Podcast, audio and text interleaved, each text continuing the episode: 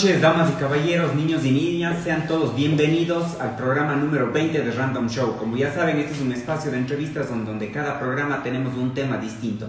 Mi nombre es Santiago Neira y voy a estar con ustedes como cada martes hasta las 10 de la noche. Y bueno, primero comentarles del tema de hoy. Eh, hoy tenemos un tema muy especial con un entrevistado que en este país es una persona de culto por todo el trabajo que lleva haciendo desde, ya me corregirá luego, capaz me equivoco, pero desde hace más de 20 años.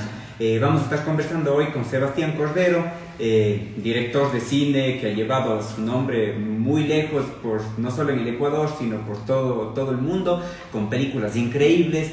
Eh, como por ejemplo Ratas, Ratones y Rateros, Crónica, Rabia, eh, sus primeras, eh, y solo por nombrarles algunas.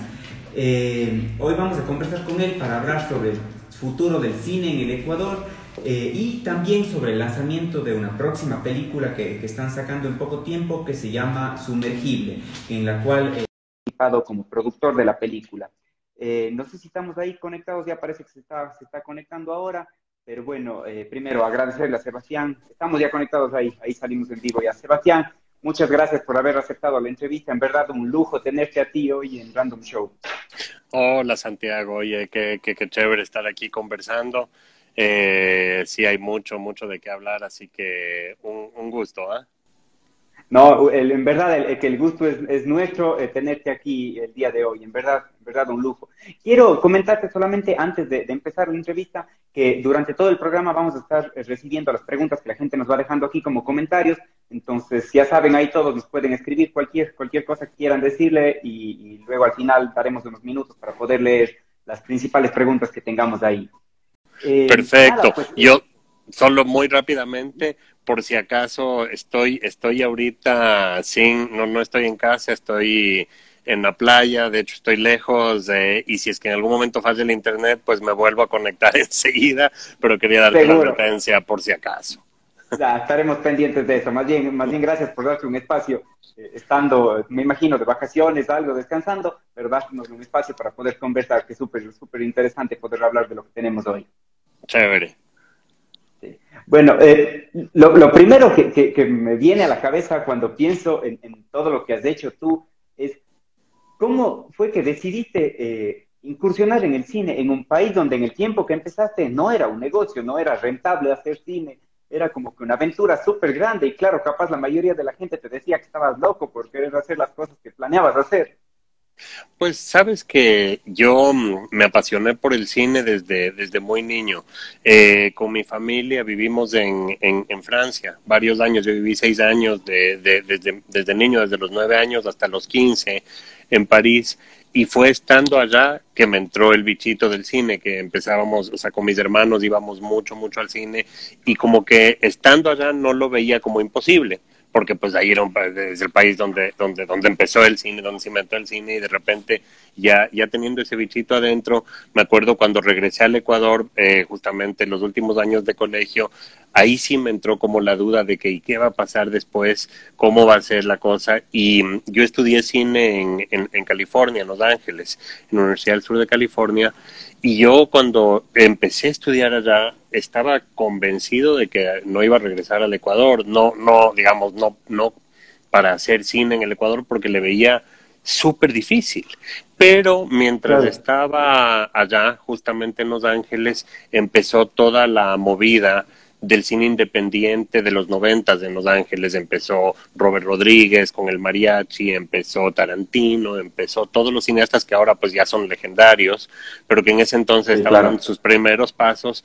Y me acuerdo que, que para mí fue una gran inspiración ver todos estos cineastas que trabajaban al margen de los estudios. Y yo dije, finalmente tal vez se puede aplicar las cosas que están utilizando ellos para hacer sus primeras películas eh, y hacer lo mismo en el, en el Ecuador. De repente no, no no, no era tan, tan alejado, tan imposible. Me acuerdo que el ejemplo de Robert Rodríguez era, era, era, era, era, era interesantísimo. Si bien yo no soy tan fan del mariachi, me acuerdo que en ese momento cuando, cuando, cuando la vi leyendo las entrevistas con él, era un cineasta que, que él dijo, a ver, tengo estos elementos a mi alrededor, tengo, eh, tengo una cámara, tengo estos amigos actores, tengo el, este perro que sale en la película, tengo tal y tal cosa, ¿qué puedo hacer con esa película? Y él escribió el guion pensando en eso.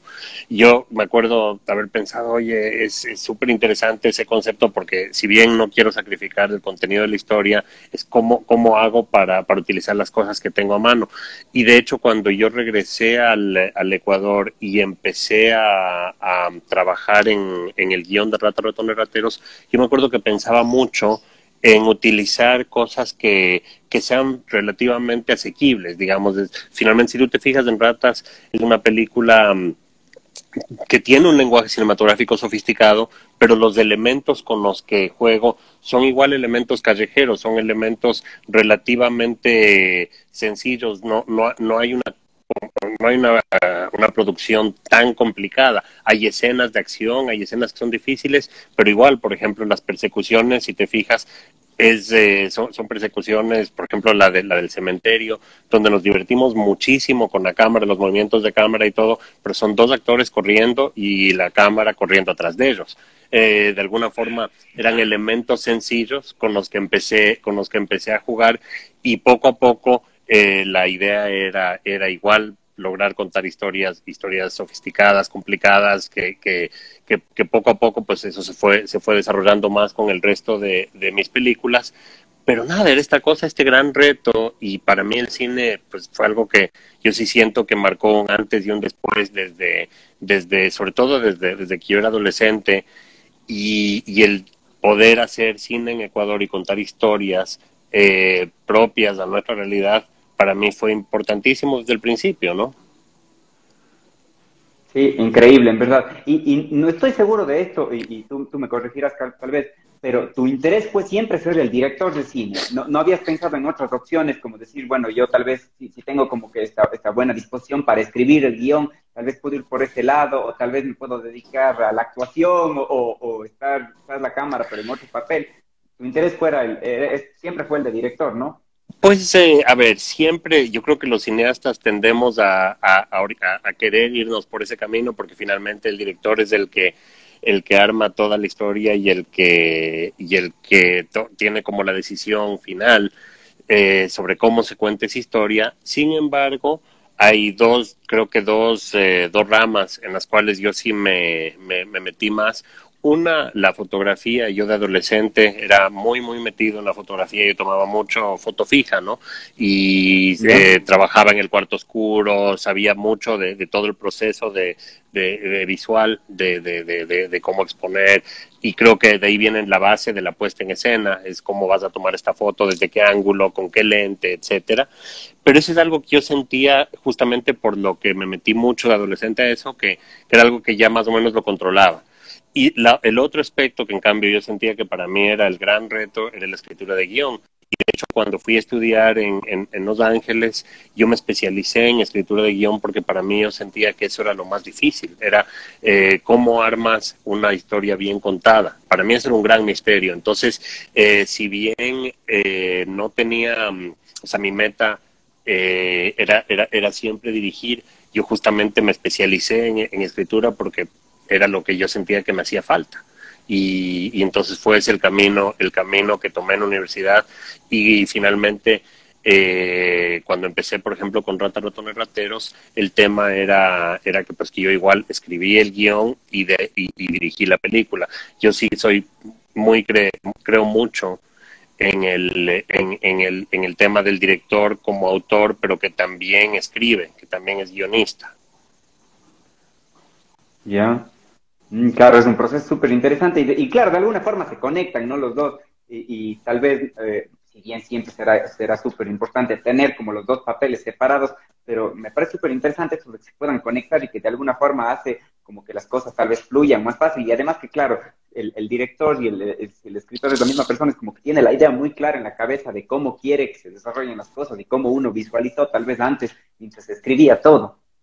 Sí, totalmente. O sea, yo sí creo mucho en que, en que finalmente tú estás contando una historia, ¿no? Eh, un cineasta es un contador de historias. Por un lado tienes la estructura de cómo vas a armar esa historia y de ahí tienes los detalles de cómo resuelves cada escena, cómo resuelves cada momento, cómo eh, si, si es que cuentas una escena con 8, 10, 12 planos, o si es un solo plano secuencia, a veces un plano fijo, si tienes mucho movimiento. Todo eso es parte de la, de la, de la gramática del cine. O sea, es como que cada elemento, si tú eliges poner la cámara más arriba o más abajo, o moverla, o más bien mantenerla inmóvil, es, son todos elementos que, que afectan la percepción de lo que estás viendo en pantalla y, tienes que tenerlos tienes que tenerlos claros. A veces los vas descubriendo sobre la marcha. Es interesante por ejemplo que hay hay películas que yo planifiqué muy o sea de hecho ratas también porque era mi primera película y, y, tenía un montón de, de, inseguridades. Me acuerdo que yo la la planifiqué completa en el en el en el guion o sea fui anotando plano por plano lo quería lo que quería hacer. Sobre la marcha igual hubieron cambios lógicamente pero por ejemplo hay otras películas como Pescador y años después donde más bien yo quería justamente eh, de tener, tener más libertad, o sea, no tener todo tan planificado, sino que, sino que de repente permitirme que, que si surgía algo interesante en el camino, poder incorporarlo. Y como pescador era una película que se filmó cronológicamente porque era un road trip, no una película de carretera, eh, si de repente había algo interesante en el camino, pues lo incorporaba y eso, y eso yo creo que le dio, le dio como frescura también la, es parte de, del proceso con cada una de las películas. Y, bueno, ya hablaremos un poco más adelante de, sumergible, pero eh, ¿cómo, ¿cómo funciona? Yo creo que la mayoría de gente tal vez que nos está viendo no, no tiene muy claro esto. ¿Cuál es la, el papel que debe realizar el director de cine? Y más bien en esta película de sumergible, tú estás haciendo el papel de productor de la película, ¿no? ¿Cuál es el papel al que llega el, el productor en este caso? Bueno, el es una pieza fundamental de la realización de la película. A mí me, parece que sin un productor, de alguna forma no tienes quien levante el proyecto, quien busque el financiamiento. El, productor es desde la persona que, se encarga de, buscar el financiamiento hasta hacer eh, pues eh, los distintos contactos para para buscar cómo se distribuye la película, para definir cómo se la va a filmar. O sea, el productor es alguien que está metido en todo el tema logístico atrás de la película. Y para mí el productor siempre ha sido un rol que, que es absolutamente necesario, pero con el cual he tenido un poco de distancia. Pero ahora, hace en los últimos años, sí me he involucrado en un par de proyectos justamente desde la perspectiva del productor, porque a través de los años ya me he ido conectando eh, con el mundo del cine, tanto a nivel eh, local como a nivel internacional, y, y, siento que puedo conseguir cosas que son interesantes para el proyecto. Entonces, en el caso de Sumergible, pasó que pues yo le conocí a Alfredo León desde hace tiempo atrás, al director Alfredo León León, yo le, él fue alumno mío cuando yo di clases en la Universidad de San Francisco, en Quito, hace tiempo atrás, en época, de hecho, poco después de Ratas. Y, y él pues, estaba en una clase, él, él, estuvo en una clase mía que era justamente de producción, donde hizo un cortometraje que, que, que, que era muy chévere, y siempre me mantuve en contacto con él eh, hace unos años atrás él, él em, vino con el proyecto, el guion de Sumergible, al, a un laboratorio de guiones que hacíamos dentro del Festival de Cine de, de, la Orquídea. Y a mí el guion siempre me gustó mm, mucho.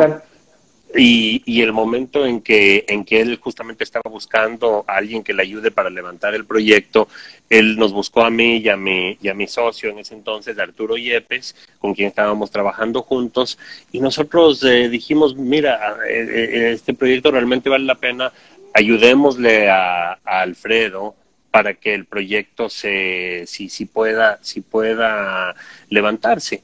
Entonces, eh, no tampoco quiero tomar más crédito del que me corresponde, porque mucho de ese trabajo de levantar el proyecto lo hizo Alfredo desde un principio, lo hizo también eh, Arturo, eh, aplicar a fondos, conseguir conseguir eh, fondos eh, tanto a nivel local como internacional, eh, pero yo igual pues contribuí en ciertos momentos, yo creo que importantes, y hubo por ejemplo algo que, que fue súper interesante en un momento dado, el rato de decidir cómo se iba a filmar la película, y que ahí siento que, que, que, sí hubo un aporte significativo de parte mía y es que en algún momento de, la, película de sumergible transcurre toda dentro de dentro de, de, un arco sumergible en camino hacia el norte, hacia la costa de, pues, de Estados Unidos, supuestamente, y, este, y, son cuatro personajes encerrados dentro de este narco sumergible. Y hay mucha tensión por eso y todo. Y yo justamente me acordaba cuando hice mi película en Estados Unidos, Europa Report, que es esta película de seis astronautas en camino a una de las lunas de Júpiter, que desde un principio una de las cosas que más contribuyó para que la película funcione fue el trabajar dentro de un, de un set construido, que era el interior de la nave, y jugar justamente con la claustrofobia y con el espacio limitado de los personajes. Y me acuerdo que hablamos con Alfredo mucho de que sería muy chévere justamente hacer lo mismo aquí, construir el, el, el este, este sumergible, que es un espacio cerrado, es un espacio muy, muy claustrofóbico, que lo diseñó Emilia, Emilia Dávila, que es una gran eh, directora de arte, diseñadora de producción de, de, de Ecuador, y que y, y, ponerle igual a este a este sumergible sobre un sistema donde podía moverse para replicar igual los, el, el, movimiento de, del mar y todo lo que sucede pero para los actores yo creo que les aportó muchísimo el, estar encerrados durante todo el, digamos, durante todo el proceso de rodaje. O sea, ellos se metían dentro de este, de este, de este bicho eh, al principio del día y, y, y, se filmaban pues varias de las escenas ahí adentro y creo que la intensidad actoral que, que, le aporta justamente el proceso de cómo se filmó la película fue súper, súper interesante. Y eso sí siento que en parte sí, sí, eh, digamos, un, productor mete mano desde, desde los procesos externos y cosas puramente logísticas financiamiento, pero también se mete con sugerir cuál es la mejor manera de, de contar bien esta historia y de que funcione mejor el proceso de puesta en escena, actoral, etcétera. Entonces, eh, ahí yo estoy, estoy metido desde, como viendo la cosa un poco desde, desde afuera, eh, dando una mano, apoyando, y, y, también es muy chévere porque una de las cosas más difíciles cuando haces una película es mantener la objetividad. O sea, siempre uno está metido y estás con tantas cosas, tantos problemas que resolver y todo, que de repente mm, el tener una visión de afuera es súper útil. Entonces yo ya al tener experiencia, al, haber hecho ya pues seis largometrajes, al haber pasado por muchos problemas, crisis, etcétera, en cada uno de esos rodajes, el estar ahí metido y viendo el proceso de, Alfredo justamente con los actores y con todo, pues es eh, es eh, súper interesante el poder aportar con, con, con una visión objetiva desde afuera, ¿no? Sí, sí, claro, me parece súper interesante eso, en verdad. Me pareció chévere justo que mencionaste lo del Festival de Cine. Yo le tengo muchísimo aprecio al Festival Cine la Orquídea, porque yo trabajé ahí muchos años junto a, Fernando Pontón, que era el director, claro. con Mauricio Cadena, que era, que era el director igual eh, del, festival. Entonces, yo trabajé ahí, yo soy diseñador gráfico, trabajé en la parte gráfica desde el primer festival de cine que hubo ahí. Muchísimo cariño, más bien le tengo aprecio a todo el festival que hubo.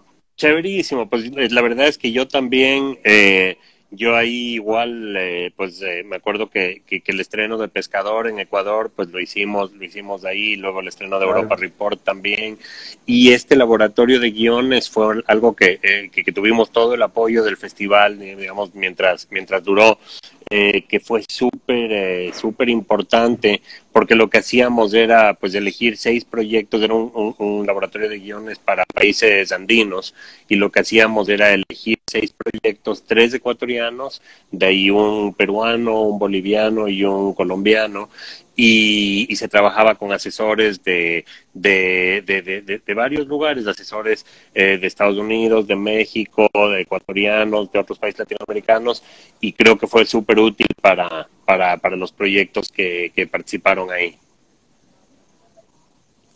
Chévere, claro, es una, es una, una opción súper interesante de crecer y, sobre todo de tener el feedback de personas que han estado ya en esto y que tienen muchísima experiencia más que los que están empezando ahí Y justo ahí, ah, eh, mencionamos algo interesante, ¿no? Claro, tenemos como que, bueno, teníamos antes con el Festival Cine este apoyo de alguna forma que, que les ayudaba, como era como la patadita de la buena suerte, así para empezar en estos proyectos, ¿no? Pero, ¿qué crees tú que le hace falta ahora a nuestro cine para poder competir con, con una producción como las producciones que hay en Hollywood todo el tiempo? Ay, pues esa es la, la pregunta, la pregunta del millón, ¿no? Es siempre, siempre lo que surge, yo creo que en todas las entrevistas y todo, de que, de que la gente realmente quiere, quiere entender cómo, cómo, cómo entrar a, al, al, al, gran ruedo, ¿no? O sea, de alguna forma.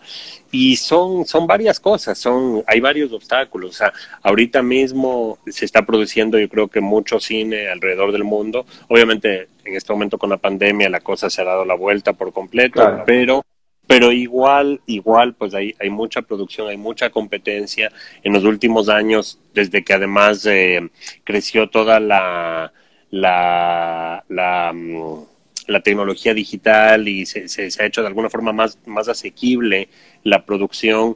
Creo que, creo que eso también hay, significa que hay mucho más, más, eh, más competencia eh, por todo lado, pero también eh, lo que pasa es que igual los estudios, las películas grandes, las películas de superhéroes, las películas de terror, todo eso son las películas que están llenando las salas de cine eh, alrededor del mundo. Y en Ecuador, si bien ha habido siempre una apertura de parte de las salas en, eh, en que en, sí presentar cine ecuatoriano, de eso es algo de lo cual yo no me puedo quejar porque las salas siempre nos, nos han apoyado. Al mismo tiempo, eh, eh, hay una competencia muy grande con los proyectos de afuera y, para que una película se quede en cartelera y todo, pues le tiene que ir muy, muy bien. Entonces hay muchas películas ecuatorianas que claro. han entrado a las salas de cine, han entrado a las salas de cine y, y a la semana o dos semanas pues ya, ya salen porque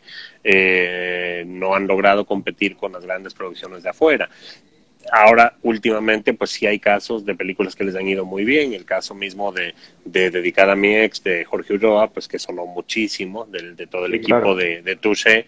Pues fue una película que a mí me dio muchísimo gusto el ver eh, el ver eh, que, que, que, el público sí respondía que las salas estaban repletas y, y que se convirtió en una película más tequidera de, del cine ecuatoriano. En un momento donde la gente ya tenía poca fe que una película ecuatoriana funcione en el cine. Entonces, creo que también a veces hay películas que pegan más con el público, hay otras películas que son más autorales, más para festivales, y creo que también es importante tener claro, qué tipo de película es la que vas a, la que vas a presentar. O sea, eh, hay películas que, que generan mucha expectativa y pues está bien justamente jugar, jugar con eso, pero no, yo creo que no todas las películas son para un gran público. Y eso es algo sí, claro. que se lo tiene claro alrededor del mundo. El tema es que hay pocas ventanas de cómo exhibir nuestro cine. Digamos, fuera de las salas, las salas es siempre como el, el objetivo principal tanto de los de los directores de cine como de los productores y de todo el mundo que, que esté involucrado en, en, en, en levantar un proyecto de cine porque el, eh, el eh, justamente ahí es donde hay un ingreso, donde la gente pues va a ver la película exclusivamente. Eh, es muy reciente el tema de las plataformas, del streaming y todo eso. Y, y la otra cosa es que es súper difícil entrar a las plataformas de streaming internacional. O sea, yo de hecho hace, bueno, igual hace, hace un par de semanas hubo la gran noticia de justamente dedicada a mi ex que, que entró a Netflix y que además tengo entendido que la están reventando ahí, que le está yendo increíble, que es número uno sí, claro. en Ecuador, número uno en varios países, y eso me da muchísimo gusto porque le pone al Ecuador en el mapa, o sea, eh, hace que la gente de, de, no solo de aquí conozca la película, sino de afuera también la vean. Pero en el pasado sí ha sido muy difícil entrar, entrar a Netflix. Yo todavía no tengo, ni, o sea, de mis películas ecuatorianas, eh, ninguna todavía ha entrado a Netflix. Europa Report sí estuvo, estuvo en Netflix igual en Estados Unidos, a nivel en Latinoamérica, en, en, todo lado, pero por igual un, un, una, una temporada eh, ahora mismo ya no está, espero que algún rato la, la, la, la renueven, pero, mm, pero nada, o sea, sí es una competencia difícil, o sea, no, no, no es fácil hacer cine en ningún lugar y cuando vienes de un país pequeño, donde además justamente no es el país que tiene más suscriptores dentro de estas plataformas, no es un país que, que genera tanto a nivel internacional, es, es difícil lograr un espacio ahí. Así que y para mí hay, hay que dar una gran felicitación a la gente que sí lo, lo, lo, está haciendo y hay que seguir trabajando y empujando para que, tan, para que sí lograrlo. Ahora, paralelamente, no hay que quedarse sentado y esperar que esa sea la única opción. Si es que eso no funciona, pues hay que intentar otros caminos y, y ahí es donde me parece súper interesante, por ejemplo, los esfuerzos que están haciendo ahorita eh, plataformas como Choloflix o plataformas como cine.es que están exhibiendo cine ecuatoriano y donde se pueden ver nuestras películas, que antes había el mercado del DVD, que era súper importante y que aquí digamos, en el Ecuador funcionaba muy bien. Y yo me acuerdo Pescador, el primer, el primer tiraje de DVDs hicimos como 30 mil DVDs, luego hicimos 15 mil más y se agotó. O sea, la gente sí compraba DVDs, pero ya la tecnología ha cambiado y ahorita la gente está en la compu, está en el streaming y ese es el camino y justamente para, para sumergible a lo que le estamos apostando es a una combinación entre una plataforma, de streaming y a la vez también una exhibición en, salas que pues en esta época de la pandemia pues es eh, un reto adicional, ¿no? al que, al que estamos, eh, al, que nos enfrentamos. Pero creo que con, con Sumergible, el, el, el, esquema que desarrollamos justamente con la gente de, de Touché, que nos, eh, pues nos aliamos con ellos para el estreno. Touché son, son los productores de, de, de Dedicada a mi ex, de Enchufe TV, eh, que en este momento pues se conocen muy, muy, muy bien eh, eh, cómo funciona, digamos, todo el mercado acá. Ellos nos propusieron una idea que a mí me pareció la verdad genial, o sea, que es eh, estrenar la película eh, paralelamente en streaming y en salas y que tú cuando compres tu ticket tú puedes elegir cuál a cuál vas porque pues obviamente hay mucha gente que todavía no quiere arriesgarse a ir a una sala de cine yo desde que empezó la claro, pandemia pues, he ido eh, Sí, pues he ido, fui una vez al cine hace, recién hace un mes y fue una gran experiencia, pero claro, todavía las salas están vacías y eso es algo que, que poco a poco va a ir, va a ir mejorando mientras las, las, las, las cosas empiecen, empiecen a, a, mejorar y a normalizarse un poco, pero eso no significa que la gente no quiere ver la película. Entonces, el, el esquema que, que, vamos a manejar ahora es que tú compras tu ticket en, en línea a través de la plata, una plataforma que estamos creando para esto, que se llama Touché Premier, y tú te metes a Touché Premier, buscas, buscas, o sea, eh, compras el, el ticket y por el precio del ticket, o sea, de lo que pagas ahí, puedes tener dos entradas al cine si te animas a ir a la sala y vivir la experiencia en grande, que para mí pues es todavía la mejor manera de ver la película, o también puedes ver claro, es como en, en, exactamente, y sí es y sí es una experiencia esa con sumergible que, que yo ya le he visto varias veces en la sala, ya, ya la, copia terminada, sí está, um, sí es una experiencia que vale la pena. Ahora, la, eh, y, y ya hicimos una alianza con multicines, eh, y con esta plataforma. Entonces, por último, inclusive si vas al, al, cine y te encanta la película, también te la puedes repetir en el streaming por el mismo, por el mismo costo, digamos. Eh, y me parece que es una opción muy de nuestros tiempos, que, que, es coherente con lo que está pasando ahora y adicionalmente el, otra cosa chévere de, de, la plataforma es que permite tener cosas adicionales, tiene que te, puedes tener eventos de de co-watching que le llaman, que es básicamente eh, ah. eh, una, una, una función donde al final puedes tener, yo qué sé, un, un conversatorio con, con, con, Alfredo, con el director de la película, con Carlos Valencia, con Natalia Reyes, con los actores, que, que, que, que además eh, pues puedes llegar a tener una, una, una, una intimidad y algo que, que, que es distinto a, a, a, simplemente verla en, en, en, una plataforma tradicional. Entonces, creo, creo que está chévere. La, la, la, esto va a empezar en, en marzo, el, el, 12 de marzo es la fecha, la fecha de, de estreno. Eh, y mmm, lo chévere también es que Multicines, bueno, está presente en, en, Quito, en Cuenca, están abriendo también unas nuevas salas en, en, Guayaquil, entonces la película sí va a poder ser vista en, en salas en todo el Ecuador, pero la opción de, de, la plataforma pues me parece me parece igual genial y sí puede ser parte de algo que está sucediendo eh, digamos simultáneamente en todo el país Tal vez, eh, pues no sé si se puede, si ya sabe, se sabe cuál es la página en la que se puede ingresar la gente para poder hacer la compra de los tickets o no hay todavía eso definido. Sí, sí, sí, ya está, es eh, Touché Premier, Touché es T-O-U-C-H-E, Premier es Premiere con E al final, que es importante, eh, punto com y ahí ya está, ya está al aire, digamos, la página. La película estará al aire a partir del 12, del 12 de, marzo.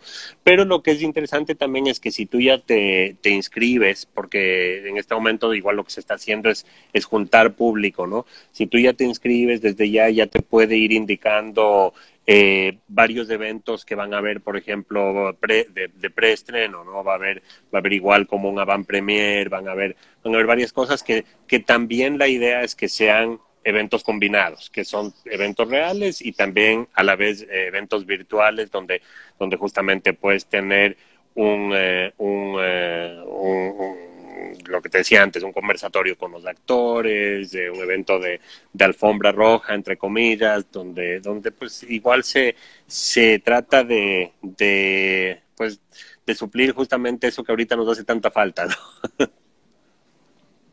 Y sí, pero me parece una opción súper interesante, claro, muy de acuerdo con estos tiempos y creo que nos da un chance de a la gente que nos gusta el cine, que nos gustaba ir a las salas de cine antes, si bien muchos tenemos y tienen miedo, pero tener el chance de no, de no perdernos películas como esta que se van a estrenar en el cine y si tenemos una plataforma en la que podemos ver, me parece súper bien. Igual les vamos a dejar aquí un mensaje luego escrito para que, para que la gente pueda entrar ahí a la página y que puedan ver ya. Y súper interesante si tenemos las opciones ya como de, de la Avant Premier y eso, donde vamos a tener cosas adicionales, súper chévere, mejor, ¿no? Tener, tener algo así ya.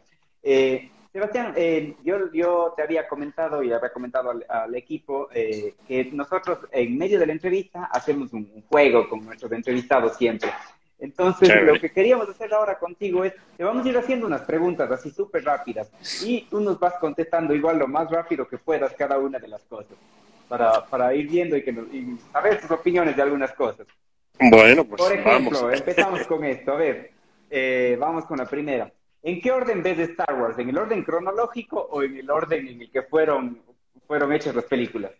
En el orden en que fueron hechas las películas. Y, y de hecho, yo creo, me, me gustan más la, la, trilogía original, me gustan más las versiones originales antes de que les hayan retocado, porque pues luego George Lucas hizo toda la, estos retoques digitales y todo como para actualizar. Pues a mí me gusta, yo soy bastante retro, me gustan cómo se veían las películas originalmente. Y yo pues era muy, muy, muy fan de la primera trilogía en su momento.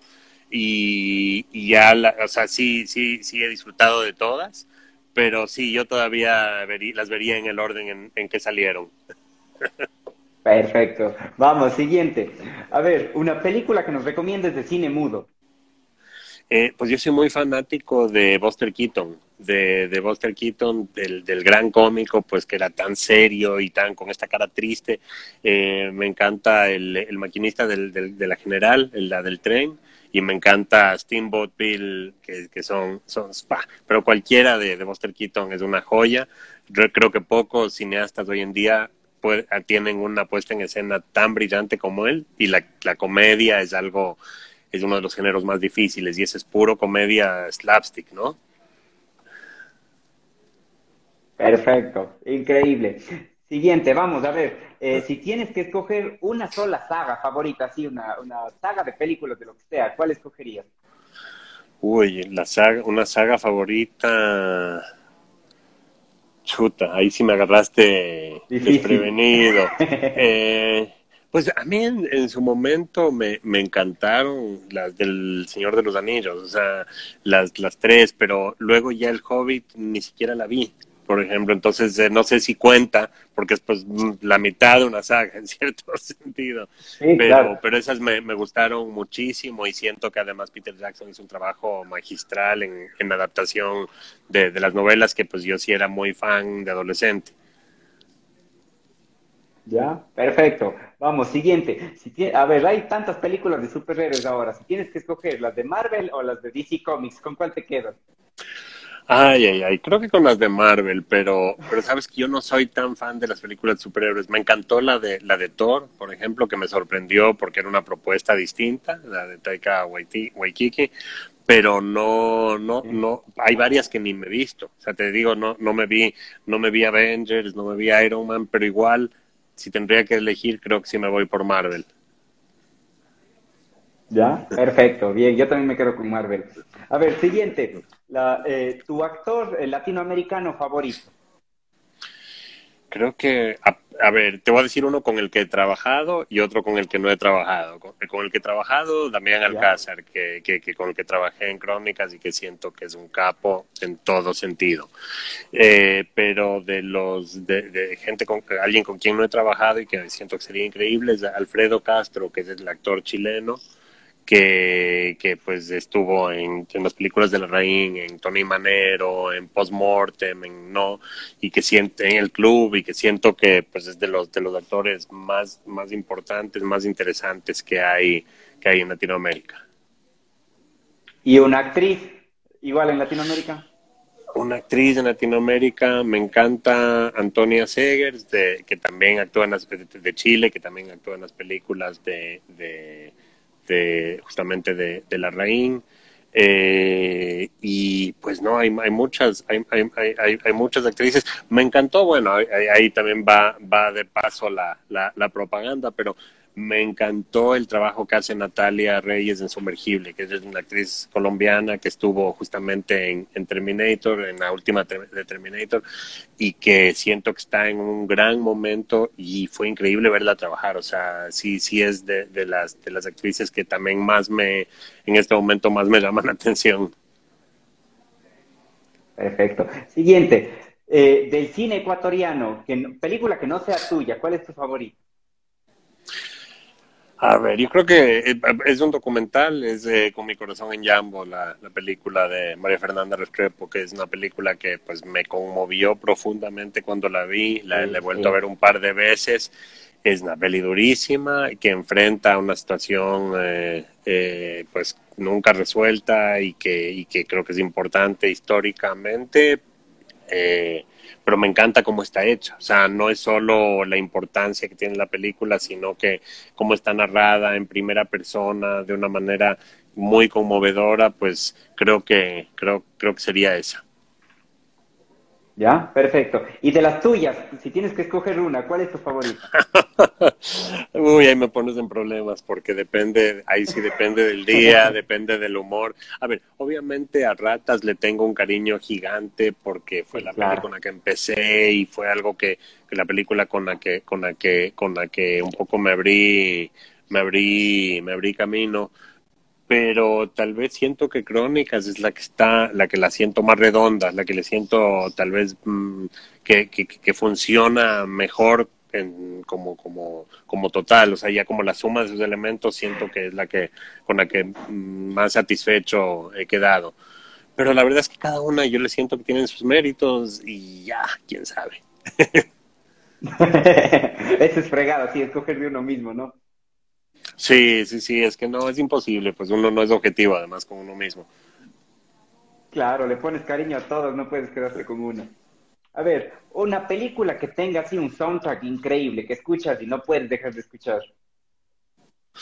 A ver, eh, hay una película de un director inglés que se llama Wonderland, de Michael Winterbottom, que la banda sonora está hecha por Michael Nyman, que es este músico, pues igual eh, eh, de música eh, que tiene una onda tipo Philip Glass, una onda como muy, muy, muy minimalista, pero que me fascina, o sea, que siempre me ha encantado. Y hace unos años tuve la como la, la suerte de, de, conocerle a Michael Nyman, al, al, al, músico, que dentro de una charla que estaba dando, y esa no es de las películas más conocidas de él, pero me acuerdo que él mencionó como su favorita y pues fue, fue chéverísimo escuchar que, que le había llegado, o sea, que para él dentro de su proceso creativo era igual de importante que lo que fue para mí como, digamos, como espectador, ¿no? Y, pero eso es un score tradicional, ¿no? Es una, una película con un score compuesto para la película. Perfecto. ¿Y un grupo que te gustaría tener en un soundtrack de una película tuya? Hay un grupo que me gustaría tener. Pues te voy a decir la, la, justamente los grupos con los que me quedé, me he quedado picado, ¿no? Porque en algún momento intenté y no lo logré conseguir. Me acuerdo para Crónicas, yo tenía una canción de, de Mano Negra que, que me encantó y que funcionaba increíble con la escena que, que estaba que estaba usando.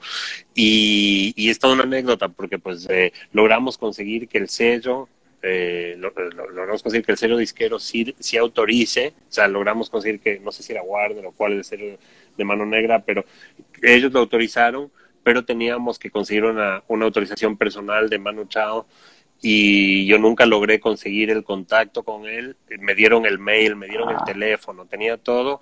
Le dejé un mensaje y me acuerdo que cuando ya se estrenó la película en Cannes, que ya no habíamos podido usar la, la, la, canción, a, a las dos semanas de que se estrenó la película, recibí la respuesta de él que decía encantado, úsala, no hay problema, pero ya era muy tarde. Uy, no puedo creer, claro, ya.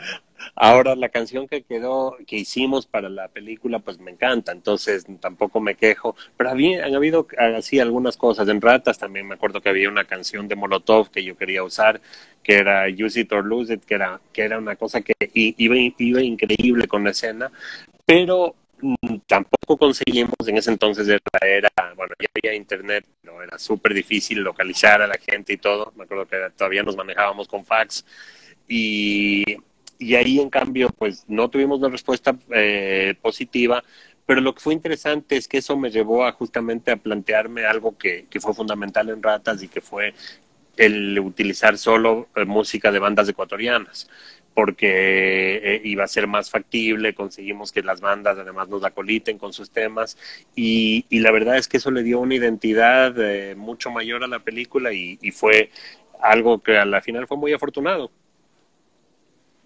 Sí, sí, claro. Yo, yo te digo, yo tengo todavía el disco así de, de, todo el soundtrack de Ratas y que es increíble. Yo creo que un montón de gente tiene eso y, para mí es como que algo icónico eh, eh, que de la música ecuatoriana. O sea, es un soundtrack de, la, una banda sonora de la música, del rock ecuatoriano.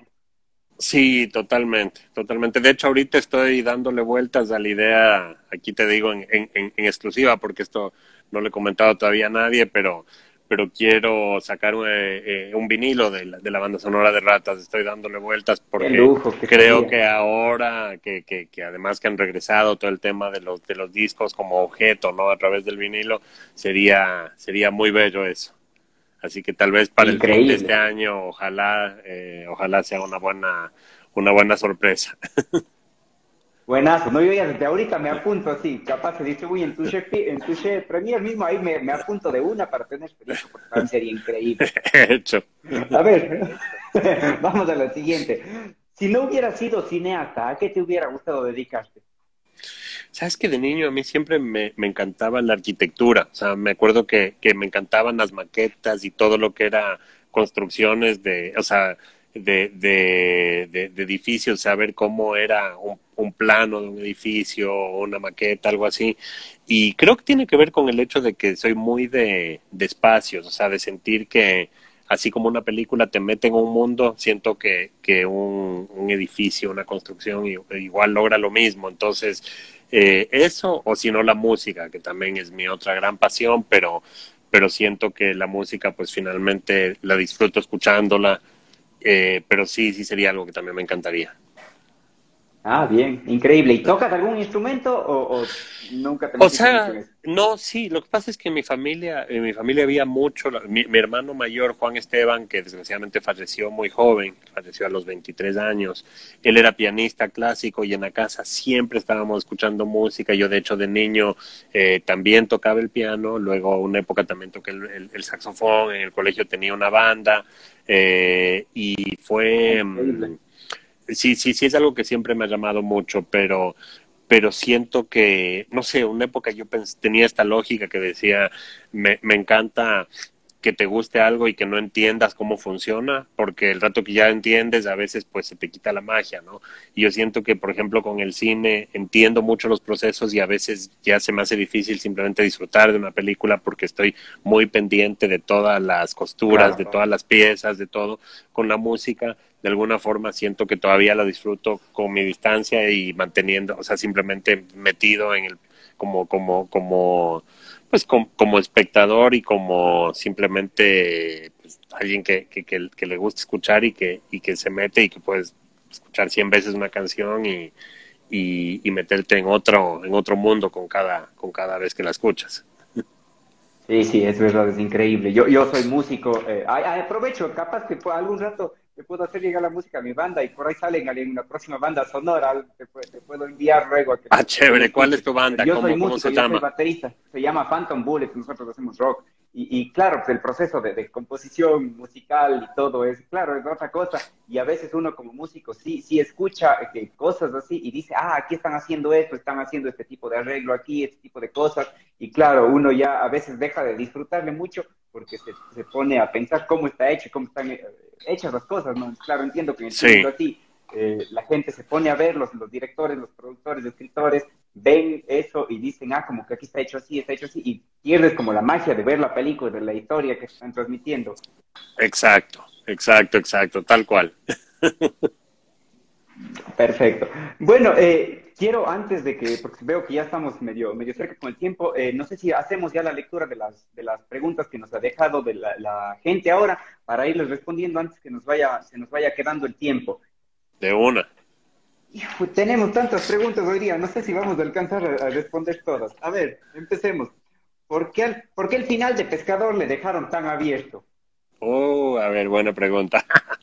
Sabes que a mí me pasa que, que en varias de mis películas a mí me, me, me, han comentado mucho de los finales abiertos en, en mis películas. Eh, creo que creo que tal vez los dos más notorios son el de el de Ratas y el de Pescador. Me acuerdo con Ratas siempre me decían cuándo va a salir Ratas 2 y eso porque sentían que que todavía podía avanzar la historia, podían pasar más cosas, aunque pues para mí ya está cerrada. Con Pescador es, es, interesante porque Pescador originalmente en las primeras versiones de guion tenía un final mucho más cerrado que era el, el final que tiene el, el, el, artículo de la revista Soho en el que, en el que pues nos inspiramos para escribir el guion y que era que pues el personaje de este pescador se gastaba todo el dinero y volvía al pueblo, al matal y seguía su vida normal nuevamente y era como que había vivido todo este momento mágico y increíble y luego pues ya, ya regresaba a la vida normal.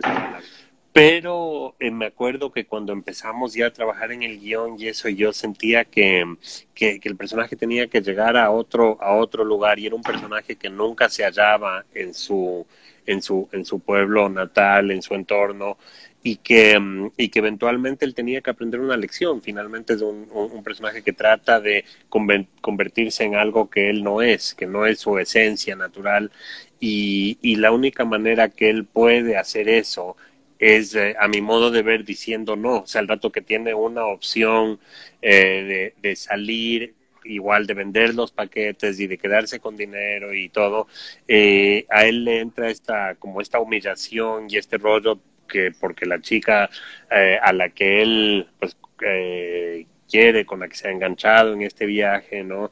Eh, de repente, de repente, pues él se da cuenta que ella no es para él, que nunca le va a parar bola, que la cosa no va por ahí, y él es una cosa que actúa con, con un cierto orgullo de decir, bueno, entonces, entonces eh, no voy a aceptar lo que me proponen, y ese es finalmente el poder que él tiene como personaje, es ese poder de decir no, de decir no acepto, no acepto algo que, con lo que no estoy de acuerdo, que para el personaje de Blanquito, pues a mí me parece, me parece importantísimo y entonces al final él simplemente es como que sigue su historia, él anda con estos 10 paquetes de, de estos 10 ladrillos de cocaína en su bolso, paseándose quién sabe hacia dónde, está, está como implícito y sugerido que pues que va a hacer un, un trato con el personaje de Carlos Valencia, con el personaje de Fabricio, pero nunca está del todo resuelto y yo creo que para mí el personaje es como que creció mucho al final,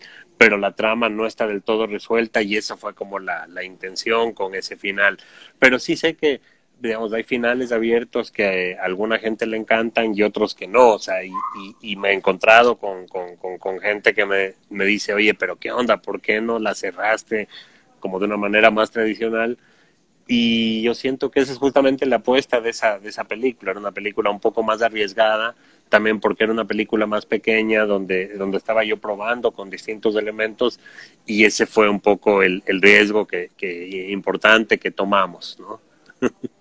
¿Ya? Perfecto, vamos, siguiente. ¿Es verdad que el actor Carlos Valencia en la película de Ratos, Ratones y Rateros se lesionó en la escena del cementerio?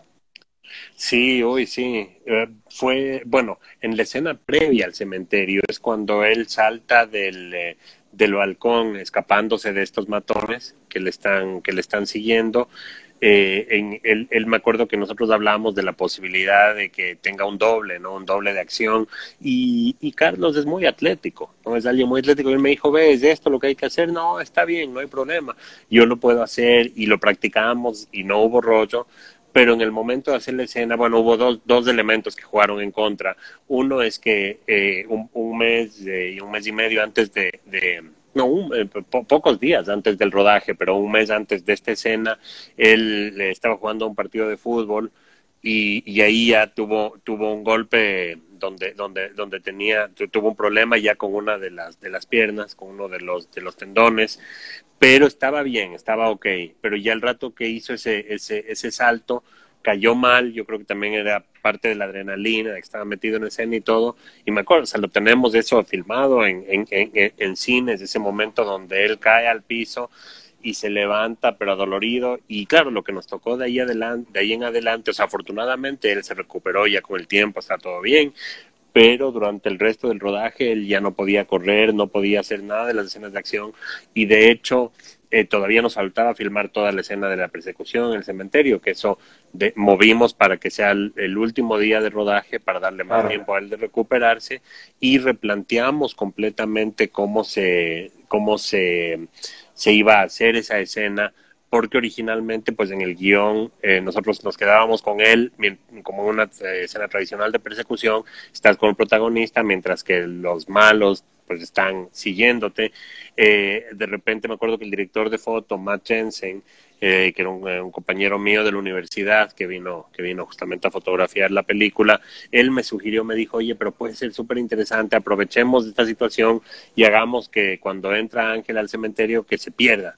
Y nosotros nos quedamos con los matones y vamos eh, a descubrirlo solo al final cuando le va a meter esa paliza al, al, al, al, al matón cuando ya pues le mata al final de, de, de, de la persecución y, y, y, entonces fue un replanteamiento completo pero que funcionó muy bien.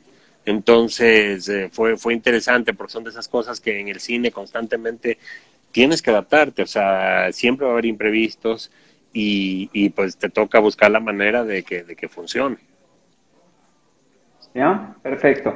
A ver, tenemos una pregunta que nos dejan aquí que dice, un protagonista de Ciudad de Dios puede estar en un proyecto tuyo y justo le estoy leyendo aquí que dice, saludos Sebas, un actor de impuros y protagonista de Ciudad de Dios le gustaría formar parte de alguna producción tuya. Acaba de terminar una serie nominada a los Emmys. ¿Crees que podrías hablar con él? Ah, ya, ya, ya. Sabes que sí, yo vi ese, me escribieron ese mensaje al Instagram y no lo había contestado todavía. Sí lo vi el otro día.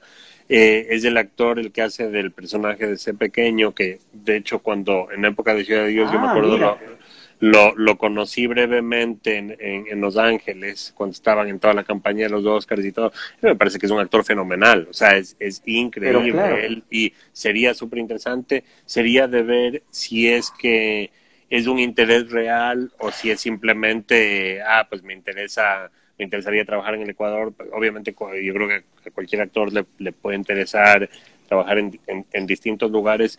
Claro que sería interesante, no me, no, no, pero, pero tampoco tengo un proyecto en mente ahorita donde, donde él podría calzar, pero, pero que existe esa posibilidad, me, me parece, o sea, uno siempre está buscando con quién colaborar y, y quién puede ser alguien, alguien interesante ahí, así que me, me, me suena, me suena bien, pero hay que, hay que ver que ¿Qué, qué significa? A ver, perfecto, vamos con la siguiente. Dice, si tienes que escoger solo un director de estos, ¿a quién escogerías? ¿Scorsese, Burton, Tarantino o Coppola? Ay, pues sin duda Scorsese. Scorsese o sea, es el gran, o sea, a ver, Coppola me, es, es, increíble, tiene tal vez varias de mis pelis, o sea, una de mis pelis favoritas es Rumblefish de, de Coppola y obviamente eh, los dos padrinos, eh, uno y dos, son, son, son pues, obras maestras y la conversación digo, todo esto para justificar, para decirlo, cuánto admiro a Coppola, pero Coppola también ha sido muy desigual. Scorsese, en cambio, desde el inicio, o sea, Main Street es una peli que, que pues eh, fue una grandísima influencia justamente para ratas. Eh, Raging Bull es pero una obra maestra y Goodfellas es tal vez de mis pelis favoritas que más disfruto, que me he visto muchas veces. No, Scorsese es el genio de los genios. Eh, obviamente Tarantino es increíble, obviamente Tim Burton es increíble, o sea, no, no, ¿para qué elegir? Pero si tengo que poner mi favorito sí sería Scorsese. Ya, perfecto. A ver, otra nos preguntan, ¿qué pasó con la elección del jurado de la academia? Eh, ¿En qué sentido? O sea, digamos, ahorita, ahorita está justo todo el proceso, eh, si es que se trata de eso. O sea, ahorita justamente, justamente está el proceso para, para, para la academia, o sea, para el tema de los Oscars de este año. Eh, yo justamente me metí en el comité de película extranjera porque me parecía súper interesante participar en eso y ver cómo funciona y he estado en eso. O sea, yo eh, ya creo que he visto ya unas, unas 20 películas de las que, de las que están preseleccionadas o postuladas por cada país. Hubo ya el, el shortlist, digamos, la lista inicial antes de las nominaciones y ahí hay 15 películas de las cuales yo ya he visto 6 de esas y varias de las que he visto ahí son sí son increíbles. O sea, hay un par de pelis que me, han gustado muchísimo y algo que me encanta ahorita de ser eh, eh, miembro de la academia es que justamente eh, puedo tener acceso a ver un montón de películas que normalmente pues no, no, no podría y ahorita con justamente con la tecnología, con el streaming y todo, yo me, o sea, es, me, me me, la analogía que hay es como que yo tengo casi como un Netflix solo de películas de la academia, o sea, tengo como unas 300 pelis de idas que puedo elegir, que sigo viendo y es increíble, o sea, tal vez eso es lo mejor de ser parte de eso ahorita. Me imagino, sí, espectacular. Nos quedan todavía un montón de preguntas, pero lo malo es que eh, Instagram solo nos permite una hora de entrevista así en vivo, entonces se nos va a costar ya en unos poquitos minutos. Así que nada, pues, capaz podemos dejar y, volver a hacer una, segunda parte de esta entrevista que sería increíble. Solo una pregunta más que quisiera hacerte, eh, que, me gusta preguntar siempre a, nuestros entrevistados. Eh, yo sé que aparte del cine tienes un montón de cosas más que te gustarán, como me dijiste, la música o muchas otras cosas más. ¿Qué otra persona tú nos recomendarías que deberíamos tenerle como entrevistado aquí en Random Show? Bueno, a ver, primero creo que creo que la gente justamente de, de sumergible sería genial, o sea, Carlos Valencia creo que es un, un, un gran gran actor y, y es alguien además muy divertido. Eh, creo que igual eh, creo que igual también Alfredo León el director de la película va a tener mucho de qué de qué de qué hablar. Eh, pero pues no sé siempre hay gente siempre hay gente interesante ya de, dentro de otros de otros ámbitos o sea el mismo el mismo Andrés Crespo hay, hay mucha gente que que, que que, que sería interesante para el programa ¿Ya? Perfecto, tenemos nombres ahí. Sebastián, antes se nos corte la, entrevista, quiero agradecerte, en verdad, ha sido un lujo tenerte aquí, poder conversar contigo hoy noche y que la gente pueda conocer de Sumergible todo lo que se viene, eh, esta nueva, nueva forma de ver cine, de la distribución, que, puedan estar pendientes y, nada, pues agradecerte a ti por tener este chance, en verdad, increíble poder tener esta conversación contigo. Buenísimo, pues no, gracias a ti también por este, por este espacio y, pues ahí estaremos en, contacto y más adelante, eh, genial, seguir, seguir conversando de esto y de otros temas. Sí, seguro. Igual de aquí te voy a hacer llegar lo, de la banda, mi banda, para salir en la próxima película tuya. Chévere, de una para escuchar, sí, sí me va a dar curiosidad. Un gusto. Bueno, gracias, mil, mil gracias. Gracias a todos los que estuvieron escuchando. Gracias. Chao. Chao.